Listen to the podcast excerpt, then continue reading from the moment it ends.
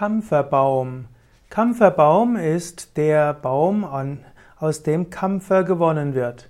Kampferbaum wird auch als Kampferlorbeer bezeichnet und gehört zu der Familie der Lorbeergewächse. Kampferbaum ist ein immergrüner Baum. Er, hat, er wird bis zu 30 Meter hoch und er kann auch einen recht hohen Brusthöhendurchmesser haben von etwa drei Metern. Der Kampferbaum riecht nach Kampfer, weil alle Pflanzenteile eine gewisse Menge an Kampfer haben. Die, der Kampferbaum hat eine gelblich-braune Borke und die schält sich immer wieder in länglichen Stücken ab. Die Rinde ist bläulich und kahl.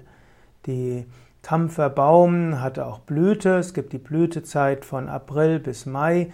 Es sind kleinere Blüten, die, ja, die an einem 3,5 bis 7 cm großen rispigen Blütenstand sind.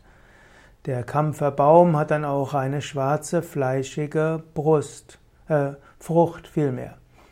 Kampferbaum, aus dem Kampferbaum wird dann auch der Kampfer gewonnen und der Kampfer entsteht durch Wasserdampfdestillation aus dem Holz des Kampferbaumes. Und daraus, den, der wird anschließend gereinigt und so entsteht entweder flüssiger Kampfer oder auch fester Kampfer. Kampfer kann verwendet werden hm, für verschiedene Zwecke. Kampfer kann zum Beispiel helfen, sekretlösend. Er kann Durchblutungs fördernd sein, insbesondere beides bei äußerer Anwendung. Kampfer kann auch innerlich angewendet werden, dazu wirkt es auch kreislauftonisierend, auch atemanregend und auch innerlich eingenommen krampflösend. Die Kampferwirkung ist sehr flüchtig, denn Kampfer wird sehr schnell abgebaut.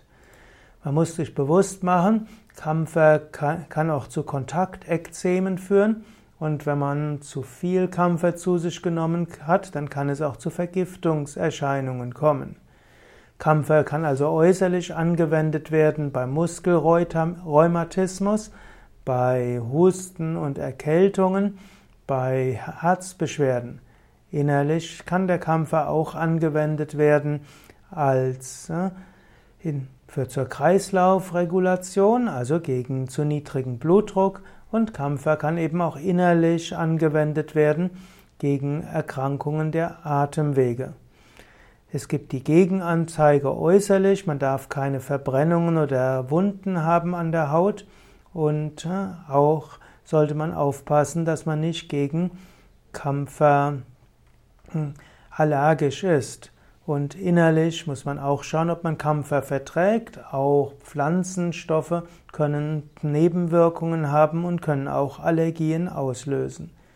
Kampfer gehört zum Beispiel auch zum sogenannten Tigerbalsam dazu und äh, manche Heilmittel auch im Ayurveda enthalten eine gewisse Menge von Kampfer, der dann auch gewonnen ist vom Kampferbaum. Bekannt ist auch, dass man zum Beispiel bei religiösen Zeremonien im Hinduismus, zum Beispiel beim Arati, Kampfer verbrennt. Das soll reinigend sein und soll auch eine positive Energie im Raum verbreiten.